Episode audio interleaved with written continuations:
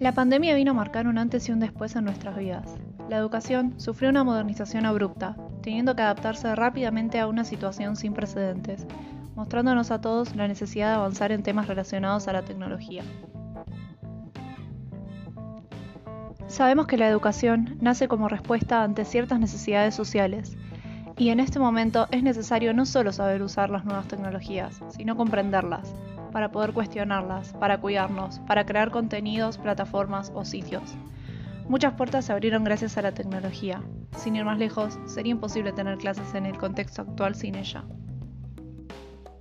Uno creería que los adolescentes y niños ya conocen todo sobre la tecnología, pero eso es solo una utopía. Utilizar redes sociales a diario no es conocer la tecnología. Twitter no nos enseña a cuidar nuestros datos. Instagram nos permite generar contenido, pero siempre dentro de los límites de la aplicación. Google nos ofrece mucha información de calidad, pero también muchos datos falsos. Por esto, es importante que la tecnología se lleve a los colegios. Repartir computadoras no basta. Hay que enseñar programación, cómo cuidar nuestros datos, hay que hablar del ciberbullying, de cómo identificar la veracidad de la información que encontramos en la red, etc. Pero esta tarea no es sencilla, menos con los niveles de pobreza que hay en nuestro país. Para incluir la enseñanza de la tecnología, el Estado debe garantizar que la misma llegue a todos los niños y adolescentes del país.